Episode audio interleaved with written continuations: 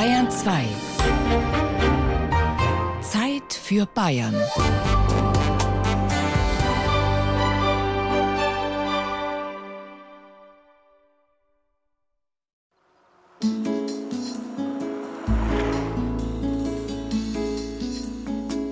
Freiheit. Wenn man so hier Richtung Starnberg fährt und sieht die alten die Fahrradtaschen zu packen und einfach Richtung Süden zu fahren. Das ist einfach Freiheit. Und was, glaube ich, auch das Gefühl von Freiheit beim Radlfahren ausmacht, das ist der Fahrtwind, der mir um die Nosen pfeift. Ich kann so schneller fahren. So geht Nur die Sachen, die du brauchst auf dem Fahrrad und du darfst hingehen, wo du willst, unter deiner eigenen Kraft. Das reinste Gefühl der Freiheit, das ich je gespürt habe.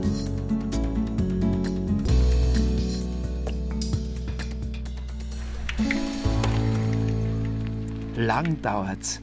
Aber dann kommt sie doch irgendwann heraus, die Frühjahrssonne. Und alle wollen nur noch eins: hinaus und hinauf auf die Fahrräder.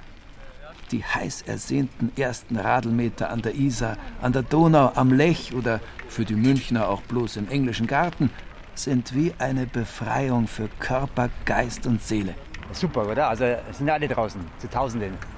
Ja, nachdem die Fahrräder wieder geputzt sind und wieder funktionsfähig, kann man endlich wieder in die frische Luft. Es ist einfach herrlich. Vor allem mein Hund freut sich, der gerade schon in die Isar gesprungen ist. Und endlich äh, können wir es wieder genießen, durch den englischen Garten zu radeln. Das Einzige, was nervt, sind die Leute, die schon grillen, weil mein Hund so gerne Würste isst. genau. Aber ansonsten ein purer Genuss. Ja, wunderschön natürlich mit den Kindern. Endlich kommen wir sehr schnell wieder anziehen. Mit dem Auto einen Parkplatz suchen, sparen wir uns und mit dem Anhänger ist natürlich super. Oh, very nice. Yes, we, we, we love it here. Im chinesischen Dom kriegt keinen Platz mehr. Alles voll zurzeit, ja. Ja, ja, fahren wir zum Aumeistermann auf. Am ersten warmen Sonntag im Jahr sind alle unterwegs.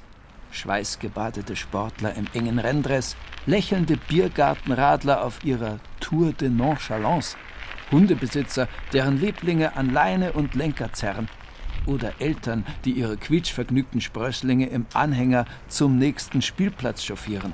Radfahren ist an solchen Tagen Genuss pur.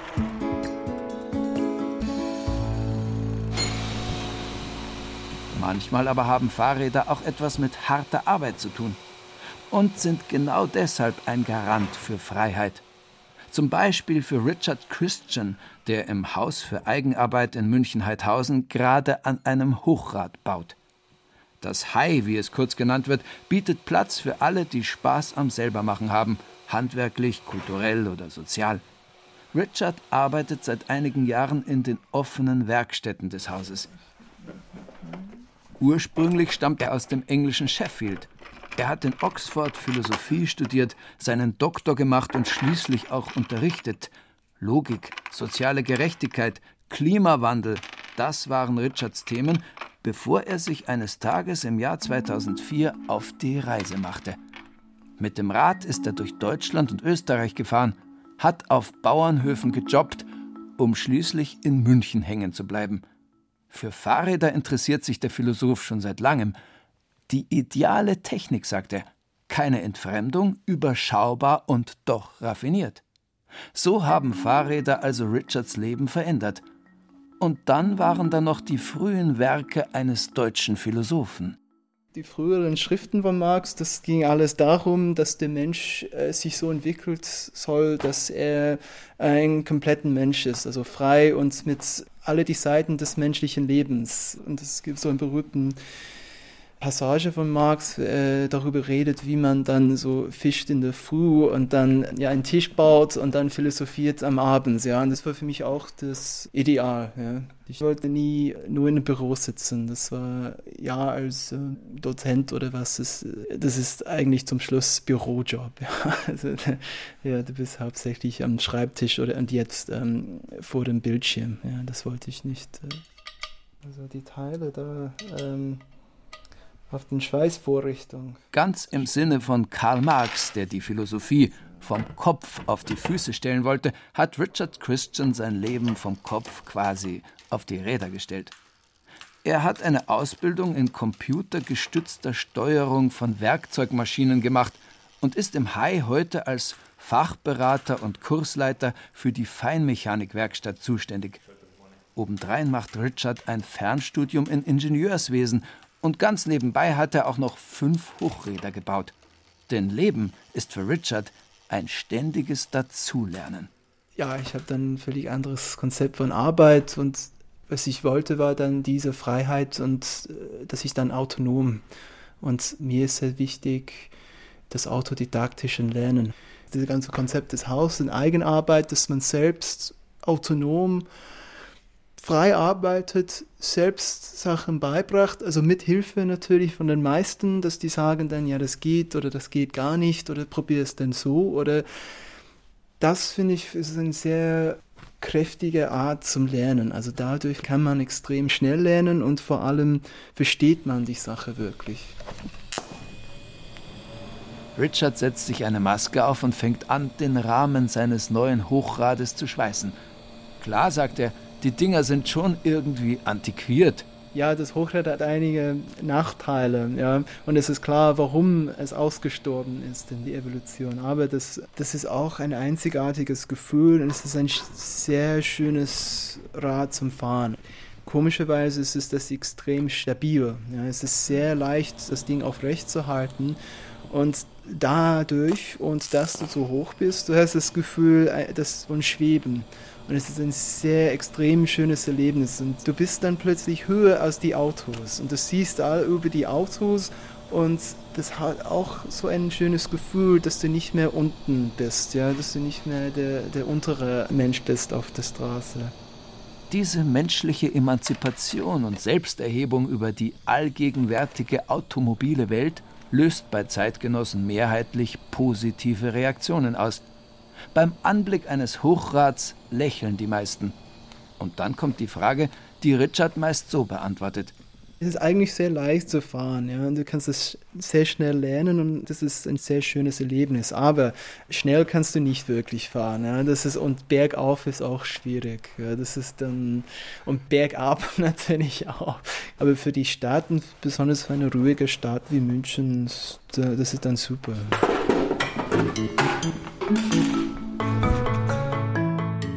Das Tempo beim Radfahren, sagt der Philosoph Richard Christian, sei die ideale Geschwindigkeit überhaupt. Wie in einem Trickfilm. Man merkt gerade noch, wie die Landschaft sich ändert, wie sie sich ausdehnt. Aber es geht doch nicht so schnell wie beim Autofahren oder gar beim Fliegen, wo man von A nach B hetzt und dabei fast aus Raum und Zeit geworfen wird. Und dann ist es natürlich immer wieder auch die Idee der Freiheit, die Richard am Radfahren so gefällt.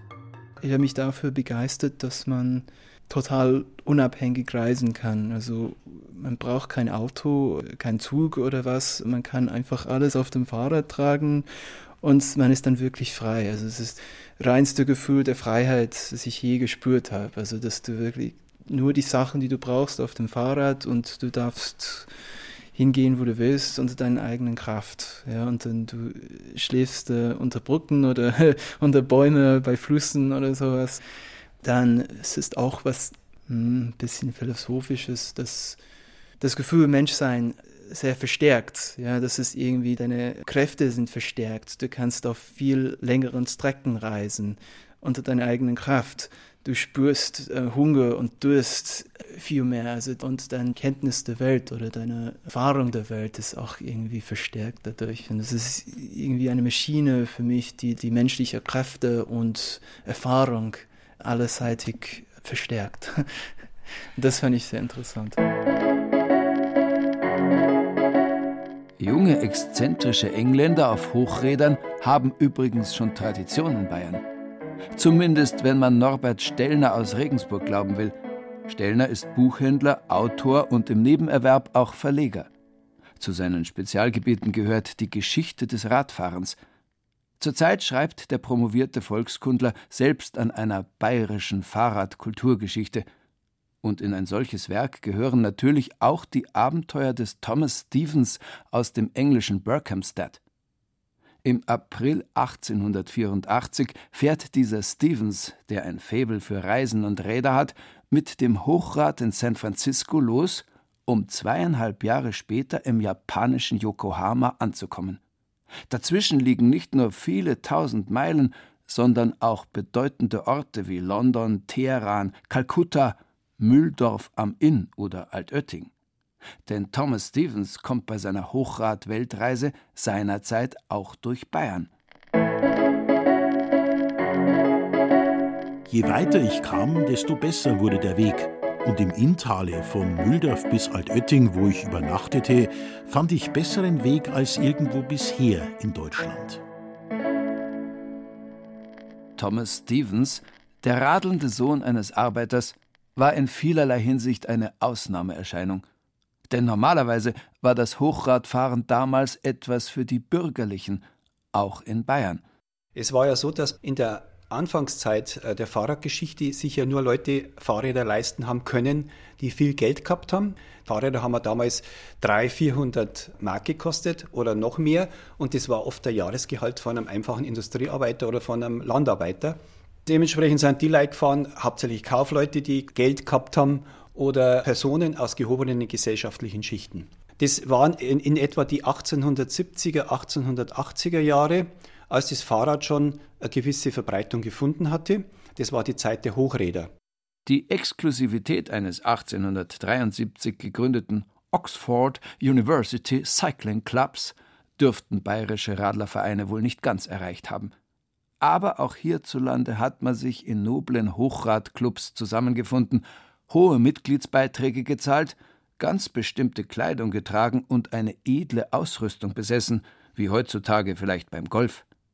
Radeln ist damals schick und etwas Besonderes.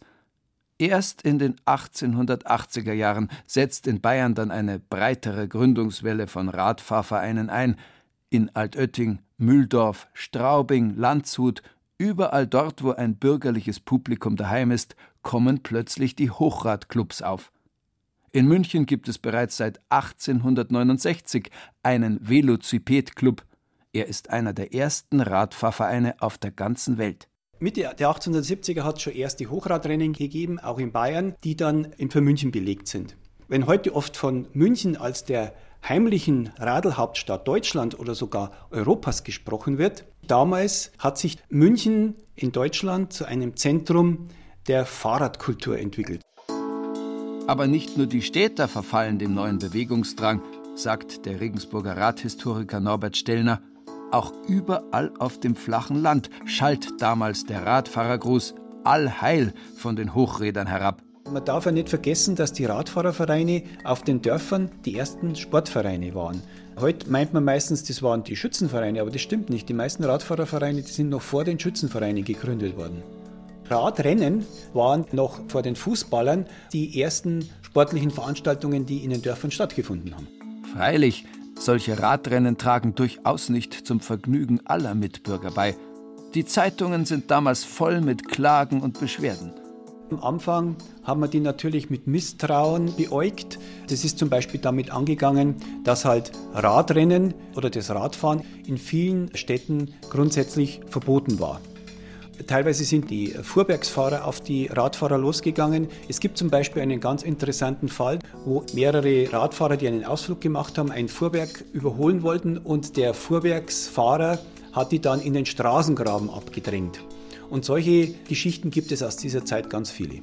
So musste der Mühldorfer Velociped-Club im Sommer 1903 sein Vereinsrennen absagen, weil er keine amtliche Genehmigung dafür erhalten hatte – die Radrennfahrer beklagten sich bitterlich über diese Schikane und bedienten sich gewagter historischer Vergleiche. Wir haben jetzt schwere Zeiten durchzumachen. Wenn es früher einmal Christenverfolgungen gegeben hat, so ist jetzt all hier in unserer ehrbaren Stadt Mühldorf eine Bizyklistverfolgung ausgebrochen. Wie ernst das mit der Bizyklistverfolgung gemeint war, lässt sich nicht mehr genau sagen. Tatsache ist, dass die Radlfahrer immer auch ein lustiges Volk waren. In ihren Vereinen standen neben normalen Versammlungen häufig Bälle und andere Formen der Geselligkeit auf dem Plan. Im Mittelpunkt des Vereinslebens aber war stets das Fahrrad, sei es bei Radrennen, bei Umzügen, Ausflügen oder beim Kunstradfahren.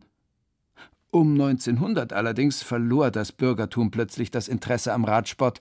Fahrräder wurden billiger, waren also kein Prestigeobjekt mehr und auch einfache Leute konnten sich den Spaß nun leisten.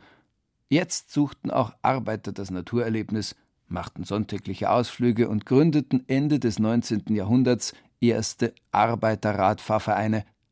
Das Bürgertum hingegen, sagt Norbert Stellner, suchte sich neue Prestigeobjekte. Bald kamen motorisierte Zweiräder auf. Und es hat nicht lang gedauert, bis dann diese motorisierten Zweiräder auch für Rennen verwendet worden sind. Die Voraussetzung war, dass sich in einem Ort Motorsport entwickeln konnte, eine vorhandene Pferderennbahn. Deswegen hat sich der Motorsport in Bayern zumindest eigentlich nur in Städten entwickelt, die eine Pferderennbahn da haben. Zum Beispiel Mühldorf, Straubing und Pfarrkirchen. Die Mehrheit der Bayern blieb allerdings noch unmotorisiert. Auf alten Fotos aus den 1920er und 30er Jahren sind Parkplätze zu sehen, die ganz schwarz sind vor lauter Fahrrädern. Hundert Jahre nach seiner Geburt hatte das Rad also die Welt erobert. Zu verdanken haben wir die Erfindung des Fahrrads übrigens einem indonesischen Vulkan namens Tambora. Der brach im April 1815 aus. Die Folge war ein verändertes Weltklima, es gab Schnee im europäischen Sommer, Ernteausfälle und Hungersnot. Auch die Pferde verendeten, und die Frage, wie man die fehlenden Pferdefuhrwerke nun ersetzen konnte, beschäftigte einen Herrn namens Karl Wilhelm Ludwig Friedrich von Dreis, Freiherr von Sauerbronn. Dreis probierte und bastelte viel herum, bis er eines Tages das Laufrad erfunden hatte, als Abfallprodukt quasi, Kurze Zeit später waren solche Laufräder auch in Bayern zu sehen. Der erste Beleg für ein Laufrad in Bayern stammt von 1819. Und zwar ist dieses Laufrad in Straubing belegt. Dieses Laufrad steht heute noch im Deutschen Museum, dort unter der Bezeichnung Straubinger Rad. Das ist der Archaeopteryx unter den bayerischen Fahrrädern.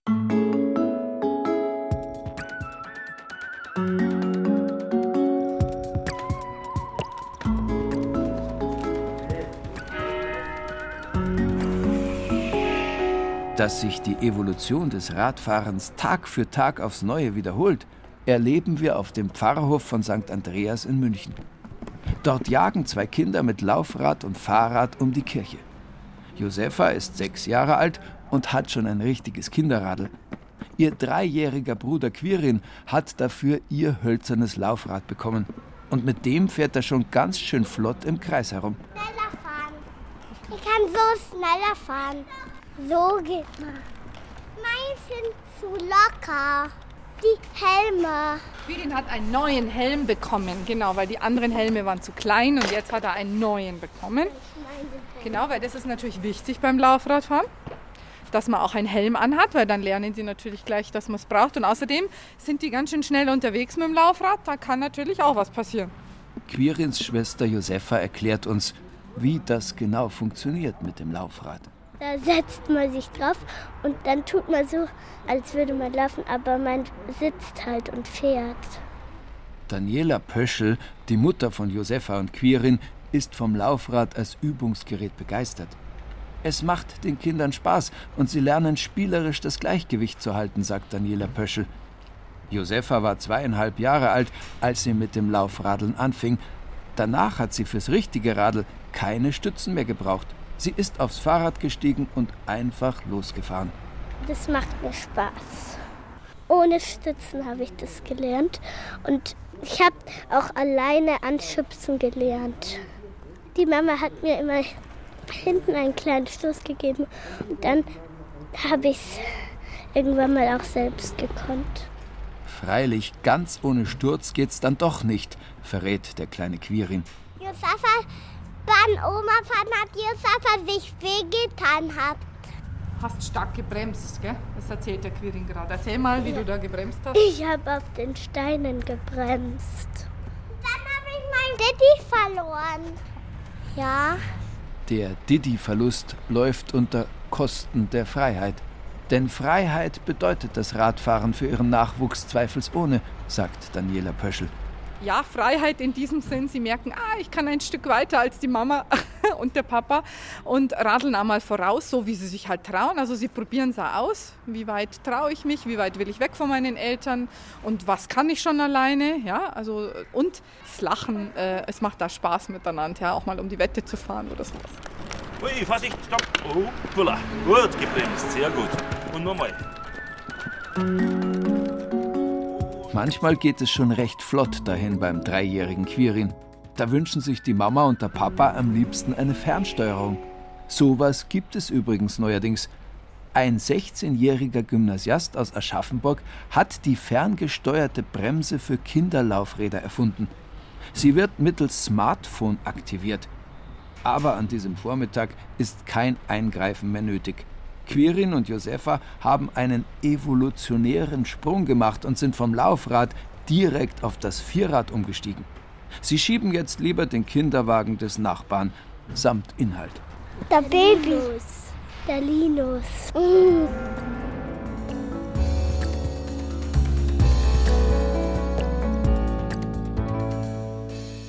Radlfahren ist in. Und München bemüht sich weiterhin dem selbst gesteckten Ziel, nämlich deutsche Radlhauptstadt zu werden, etwas näher zu kommen, meint Traudel Schröder vom ADFC. Es habe sich hier schon viel getan in Sachen Fahrradfreundlichkeit. Das Radl wird langsam ein gleichberechtigtes Verkehrsmittel, sagen die Radellobbyisten. Freie Fahrt für freie Radler also. Mit dem Radl bin ich ungefähr so im Schnitt äh, viermal so schnell als wie zu Fuß. Das heißt, ich kann in einer Stunde eine Entfernung erreichen, die viermal so groß ist und kann mit eigener Muskelkraft aber trotzdem unterwegs sein. Und was, glaube ich, auch das Gefühl von Freiheit beim Radlfahren ausmacht, das ist der Fahrtwind, der mir um die Nosen pfeift.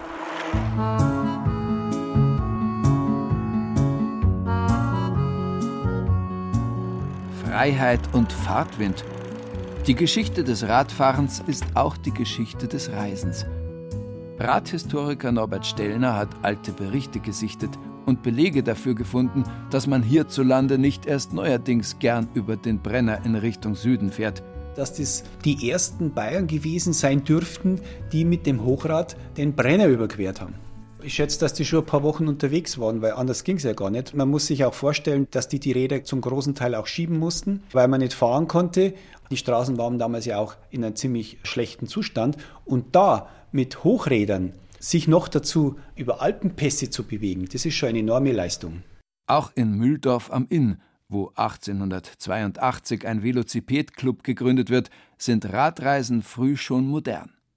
Edwin Hamberger, Historiker und Leiter des Mühldorfer Stadtarchivs, hat ein Buch geschrieben über diese frühe Form des sanften Tourismus. Der Titel lautet Also frisch drauf los. Zwischen 1899 und 1902 macht nämlich eine Gruppe von Mühldorfer Bürgern Radreisen ins Salzkammergut, an den Gardasee und nach Venedig. Josef Rambold war einer der Teilnehmer, Rambold schreibt damals Reisetagebücher, die später in der Clubchronik des Velociped-Clubs veröffentlicht werden. Die jungen Burschen im Alter zwischen 20 und 30 Jahren stammen aus dem gehobenen Bürgertum. Geselligkeit und Vergnügen stehen eindeutig im Vordergrund. Über die erste Reise ins Salzkammergut schreibt Josef Rambold seinerzeit: Mancher Flasche Wein wurde der Kragen abgedreht. Und so kam es, dass wir aus der Fidelität gar nicht mehr herauskamen. Getränketechnisch nicht ganz so gut versorgt, war der bayerische Schriftsteller Ludwig Thoma auf seiner Radreise nach Nordafrika. Am 30. März 1904 startete Thoma mit zwei Kollegen von der Zeitschrift Simplicissimus in München. Thoma und die Karikaturisten Eduard Töni und Rudolf Wilke radelten bis Marseille setzten per Schiff nach Alger über und danach ging es weiter in die Wüste hinein nach Biskra, Konstantin und Tunis. Aus der Oase Biskra schreibt ein durstiger Ludwig Thoma eine Postkarte an den Architekten Ignaz Taschner.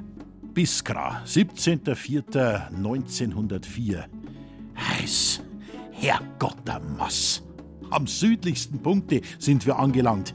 Jetzt geht es zurück nach Konstantin, Tunis.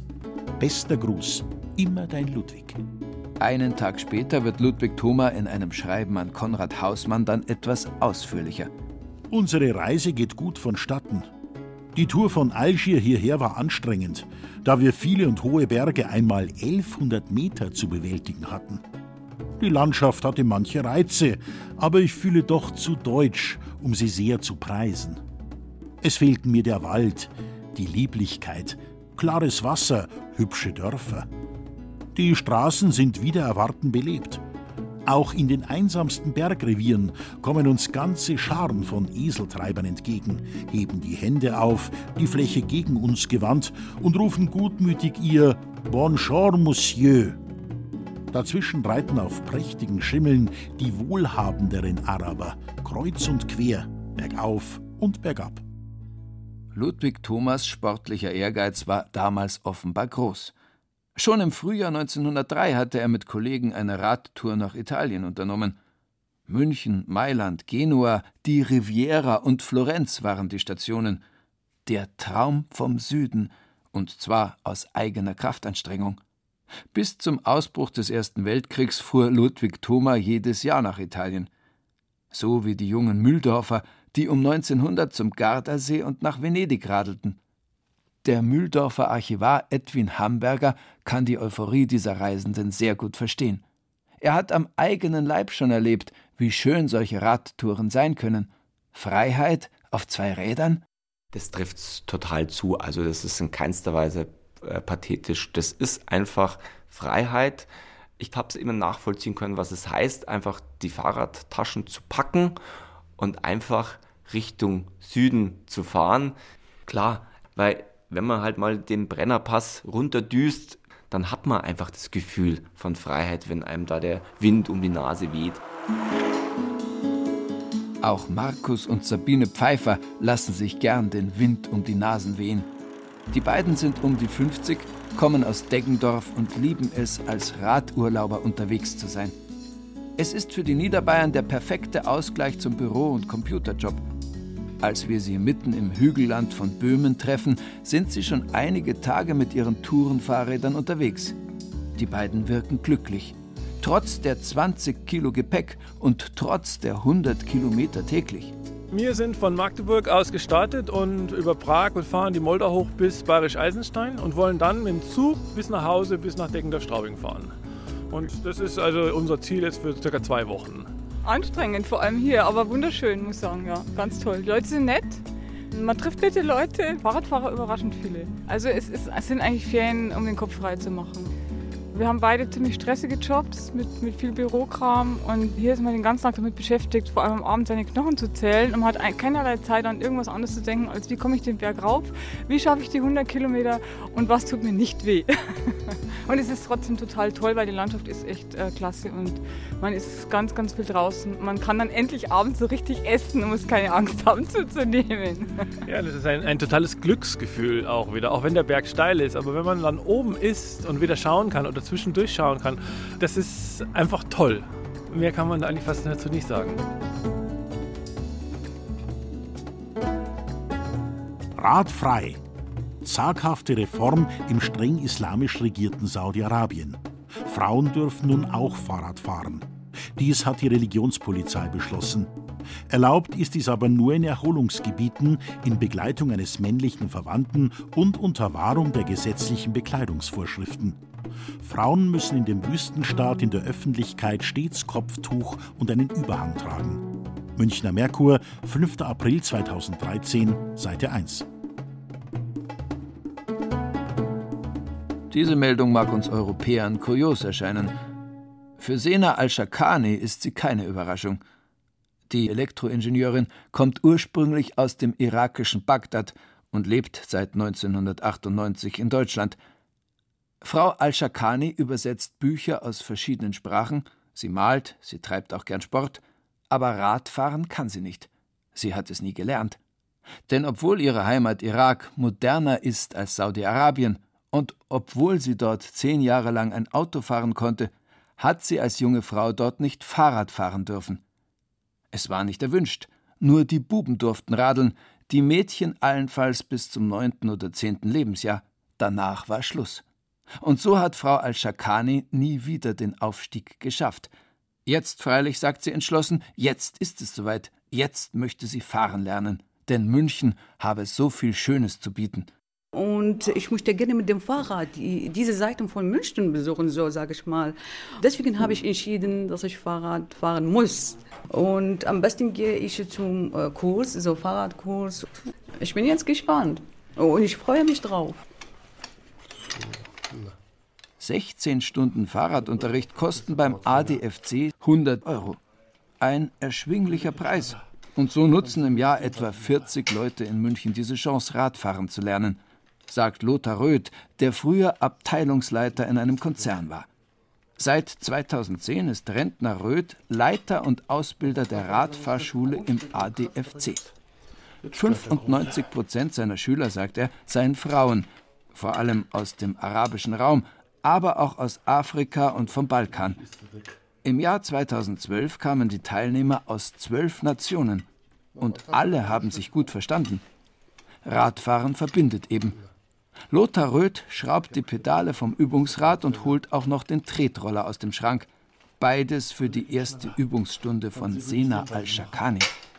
Es ist so, dass wir in der ersten Stunde erstmal sehen, ob es Gleichgewichtsprobleme gibt. Das heißt, wir üben mit dem Roller, wir nehmen den Roller nachher, gehen auf die Theresienwiese und dann wird Frau Al-Jakani erstmal im Stand versuchen, mit dem Roller umzugehen und dann ganz langsam mit dem Roller so die ersten Schritte zu fahren, sich abzustoßen, sozusagen Roller zu fahren, weil der Roller ist dafür geeignet, schneller abzusteigen, die Sicherheit zu erhöhen, sodass also die Angst umzufallen geringer ist, als wenn wir jetzt gleich mit dem Fahrrad anfangen würden.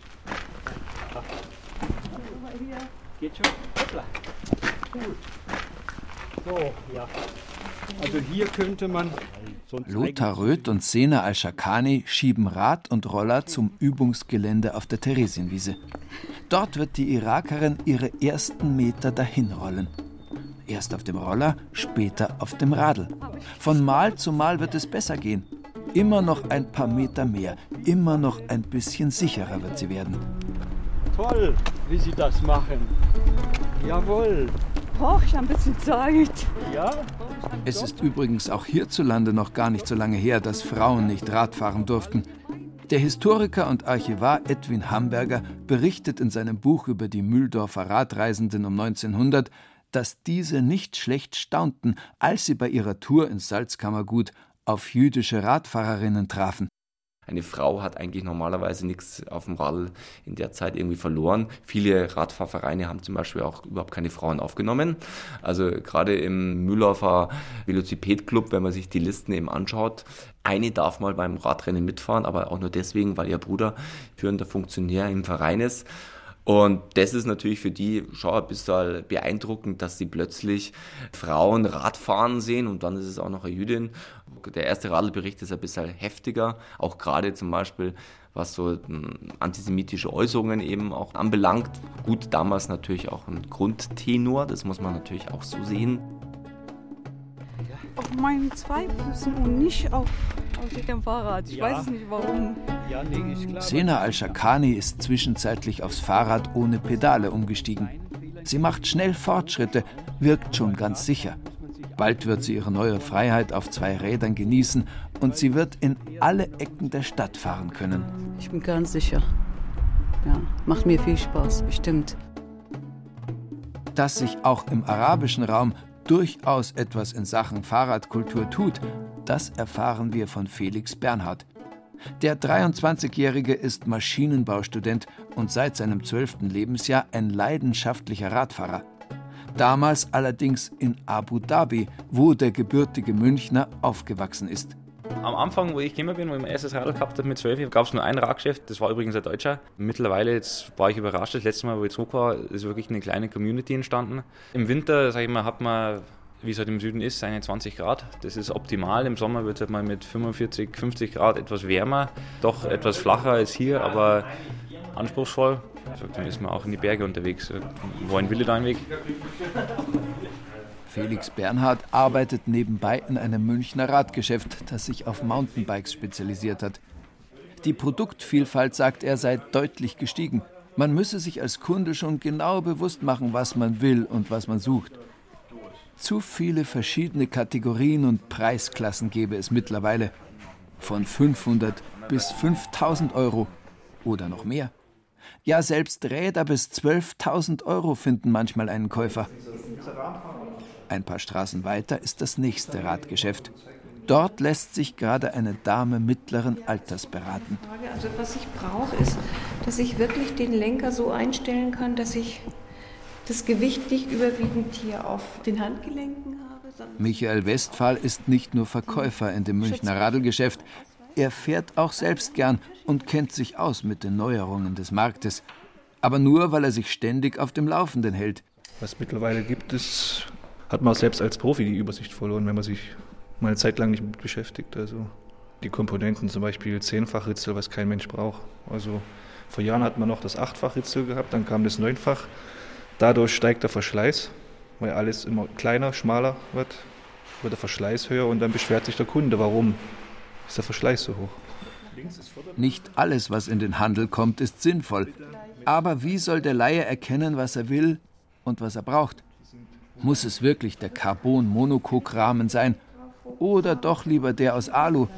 Oder vielleicht ein E-Mountainbike mit Mittelmotor, gedreht, 36 Volt, 400 Wattstunden, 10 Gang Federgabel und Scheibenbremse?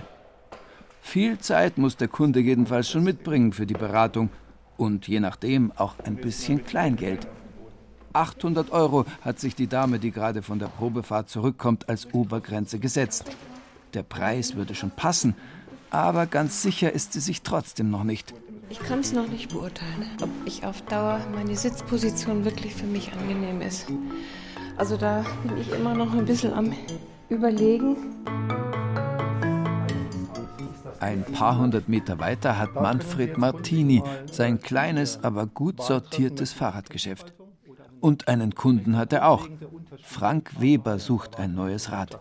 Ich möchte gerne Ketten schalten. Alles klar, das ist die sportlichere Variante, allerdings mit relativ hohem Wartungs- und Pflegeaufwand. Aber wenn Sie so gezielt nach Kettenschaltung fragen, haben Sie bestimmt Erfahrung damit.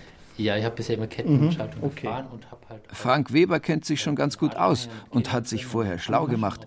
Trotzdem steht er vor einer schwierigen Entscheidung. Ja, die Auswahl ist äh, gigantisch und äh, wenn man gewisse Vorstellungen auch hat, auch an Qualität, dann ist natürlich das Budget schnell gesprengt. Bei mir wären so 600, 800 Euro, das wäre das, was ich gerne hätte. Ab 600 Euro, 700, wie der Kunde richtig sagt, geht es dann los mit einem qualitativ guten Fahrrad, das jahrelang hält. Nach oben ist natürlich wie bei allem keine Grenzen gesetzt. Der dreifache Familienvater Frank Weber hat seine finanzielle Obergrenze beim Radkauf klar gezogen. Aber so ein E-Bike wäre natürlich schon auch eine feine Sache, meint er. Als Zweitrad zumindest. Denn längst sind die E-Bikes nicht mehr ausschließlich für ältere Herrschaften gedacht, auch wenn die besonders davon profitieren, zum Beispiel auf dem Land, wo die Entfernungen groß sind, manchmal zu groß für radelnde Senioren. Da ist die Unterstützung durch einen E-Motor durchaus ein Stück Freiheit. Man kann als alter Mensch länger mobil bleiben. Allerdings das Ding fährt nicht von alleine. Sie müssen viel dazutreten. Sie können in Stufen die Leistung, die der Motor dazu gibt, einstellen. Viele denken, ui, jetzt habe ich ein Elektrorad, brauche nicht mehr zu schalten, nimm die höchste Stufe und fahre stundenlang durch die Gegend. Von wegen. Je ausgefeilter die Technik, desto größer wird die Sehnsucht mancher Menschen nach einfachen, überschaubaren Dingen. Rainer Wirth ist so ein Mensch. Der gebürtige Oberpfälzer ist gelernter Anglist, hat über die Theorie der Fiktionalität und die Prosa von James Joyce promoviert. Aber das merkt man ihm nicht an. Wirth ist ein ganz praktischer Mensch und heute Werkstattleiter im Münchner Haus der Eigenarbeit. Seine große Leidenschaft gilt alten Fahrrädern aus den 1920er und 30er Jahren. In einem Stadel hinter dem Kloster Scheiern hat er seine Schätze aufbewahrt ein Dutzend Kisten mit Ersatzteilen, vom Rahmen bis zur Kapitlaterne. Manch altes Radl wartet dort aufs Restaurieren, andere sind schon fertig. Und ein, zwei Sonntagsfahrräder sind auch darunter, sagt Rainer Wirth. Die kommen aber nur im Sommer und bei Sonnenschein zum Einsatz. Das Prinzip Fahrrad mit dem kettengetriebenen Hinterrad, mit dem Diamantrahmen, was der schlichtest standardmäßige Herrenradrahmen ist Luftbereifung, Freilauf. Das steht seit 120, 130 Jahren fest. Punkt. absolut minimalistische Technik. Diese Freilauf-Rücktrittnabe, die 1904 auf den Markt gekommen ist und bis in die 80er Jahre völlig unverändert gebaut worden ist, die einfach ein perfektes Stück Technik ist. Unverwüstlichkeit, eine Ästhetik, die verloren gegangen ist in der Fahrradgestaltung. Das ist die eine Hälfte. Die andere Hälfte ist aber dieses, dieses große Thema der Entschleunigung. Das sind ja keine Fahrräder zum Flitzen, sondern Fahrräder zum Rollen. Es ist dieses lautlose Gleiten. Nicht ganz so lautlos geht es zu, wenn Frank Neumann seine Trainingseinheiten abstrampelt. Stundenlang ist dann in seiner Schwabinger Altbauwohnung ein monotones Surren zu hören. Ist das Wetter nicht gut, trainiert der 53-jährige Vertriebsingenieur nämlich lieber daheim, im 20 Quadratmeter Zimmer. Dort stellt Neumann sein Rennrad auf eine Achse, spannt den Hinterreifen auf eine Rolle und kann den Widerstand nach Bedarf regulieren.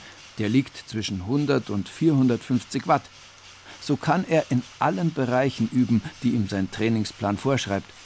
Manchmal macht er Grundlagentraining, dann wieder geht er an die anaerobe Schwelle und darüber hinaus. Das heißt, Frank Neumann sitzt dann auf seinem Rad und tritt wie vom Braunbären verfolgt in seine Pedale.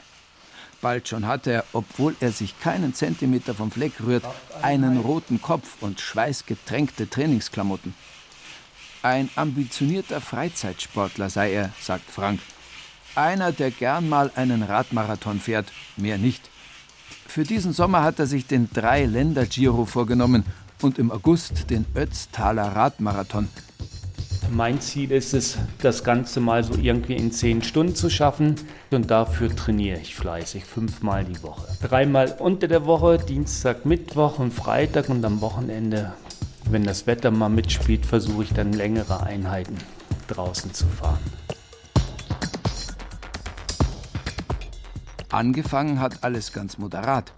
1987 kauft sich Frank Neumann ein Mountainbike und fährt seitdem jährlich 2000 bis 3000 Kilometer. Gut zwei Jahrzehnte später, im Jahr 2008, fängt er plötzlich richtig zu trainieren an. Frank Neumann ist zu diesem Zeitpunkt ein Mann um die 50. Ein Best-Ager, der bald schon stolze 12.000 bis 13.000 Kilometer im Jahr strampelt. Unter der Woche verbringt Frank täglich zwei Stunden auf dem Sattel seines Rennrads. Am Wochenende sind es manchmal drei bis vier. Ja, Radfahren bedeutet für mich, dass ich mich fit halten kann. Ja, ist Freiheit. Wenn man so hier Richtung Starnberg fährt und sieht die Alpen, dann ist das richtige Erholung. Am Wochenende oder nach Feierabend, wo andere Urlaub machen, können wir von der Haustür aus wegfahren. Frank Neumann kennt seine Grenzen. Er kennt aber auch jene Sportskameraden, die weit über ihre Grenzen hinausgehen, die weit in den roten Bereich hineinstrampeln und so ihre Gesundheit ruinieren oder gar ihr Leben aufs Spiel setzen. In unserer Altersklasse sind die schlimmsten. Sehr ehrgeizig. Das ist, äh, glaube ich, auch so eine Männersache, so, so Macho-Gehabe. Und darum trainiere ich auch ganz gerne allein. Da kann ich so fahren, wie ich will und muss nicht an jedem Ortsschild einen Sprint mitmachen.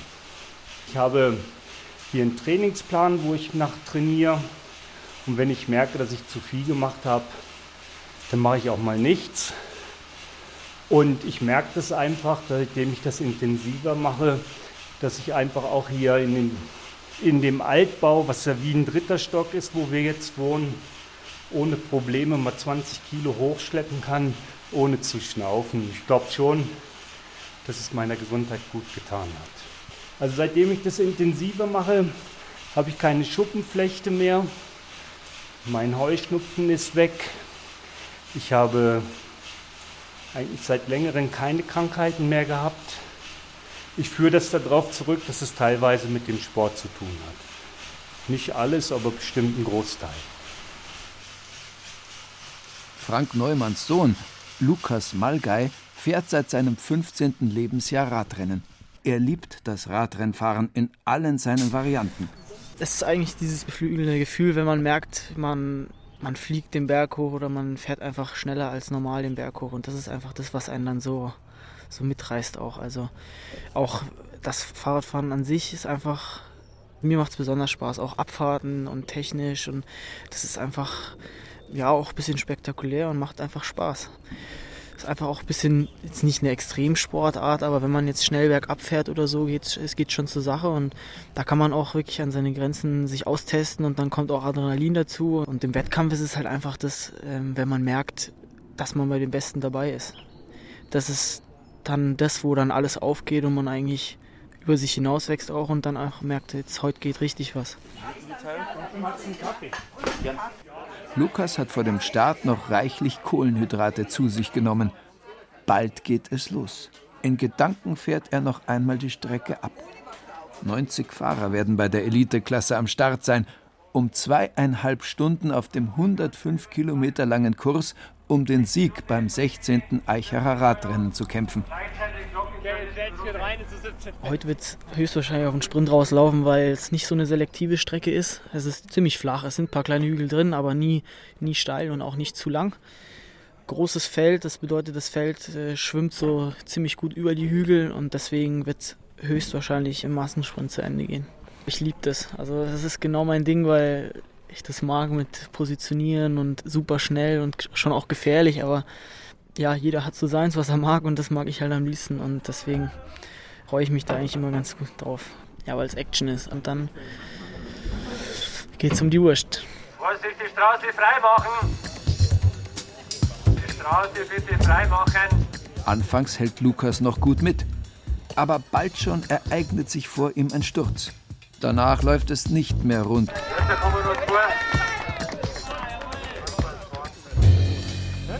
Auch kein Weltuntergang. Muss man jetzt mal in Ruhe sich Gedanken machen, woran es gelegen haben kann. Lukas Malgei kennt das Auf und Ab im Radrennsport. Eigentlich zieht man daraus immer, also ich zumindest, eher eine Motivation, als dass man jetzt da wochenlang äh, vor sich hin zweifelt oder so. Da muss man einfach weitermachen. Ich glaube auch, dass das Vorteile sind, die man einem später im Berufsleben auch helfen, wenn man weiß, dass wenn mal schlechtere Zeiten sind oder was mal nicht so läuft, wie man sich das vorstellt, dann muss man halt weitermachen und äh, einfach sofort versuchen, besser zu machen und nicht äh, komplett aufhören, weil es bringt einen ja nicht weiter. Bayern ist ein Radfahrerland. 8800 Kilometer Fernradwege gibt es und allein München hat ein Radwegenetz von mehr als 1200 Kilometern. Aber an manch schönen Tagen scheint nicht einmal das auszureichen. Denn dann ist alles und jeder unterwegs und man muss wirklich kein Statistiker sein, um festzustellen, dass Radeln zu den beliebtesten Freizeitvergnügen der Bayern gehört. Und sei es nur, um zum nächsten Biergarten zu kommen, was ja auch schon ein großes Abenteuer sein kann. Es ist äh, sowas von aufregend, das glauben Sie nicht. Mein Herz klopft vor Freude und mein Leber wahrscheinlich auch, weil freut sich auf das erste Bier. Das erste im Biergarten? Biergarten. Haben Sie eine längere Tour hinter sich? Nein, ich bin gerade von zu Hause circa fünf Minuten unterwegs. Aber das reicht schon. Wo ich die Sonne gesehen habe, dann habe ich gesagt, das muss ich ausnutzen. Radfahren ist fast immer der pure Genuss. Nur Fliegen ist schöner, sagt man. Aber nicht einmal das stimmt, meint der erfahrene Radurlauber Edwin Hamburger aus Mühldorf. Denn Radfahren, sagt er, das ist wie Fliegen.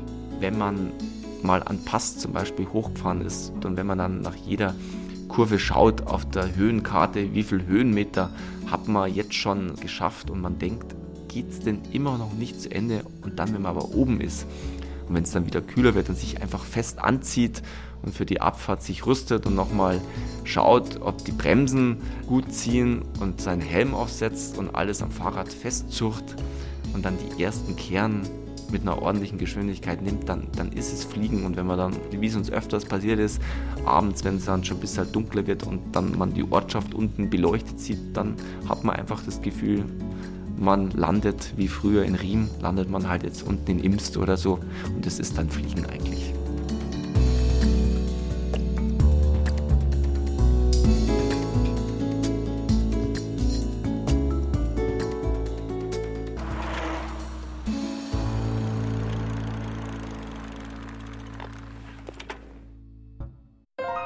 Wenn Ihnen dieser Podcast gefallen hat, dann gefällt Ihnen vielleicht auch Mythos Bayern, der Bayern 2 Podcast zur Landesausstellung 2018 mit Gerald Huber.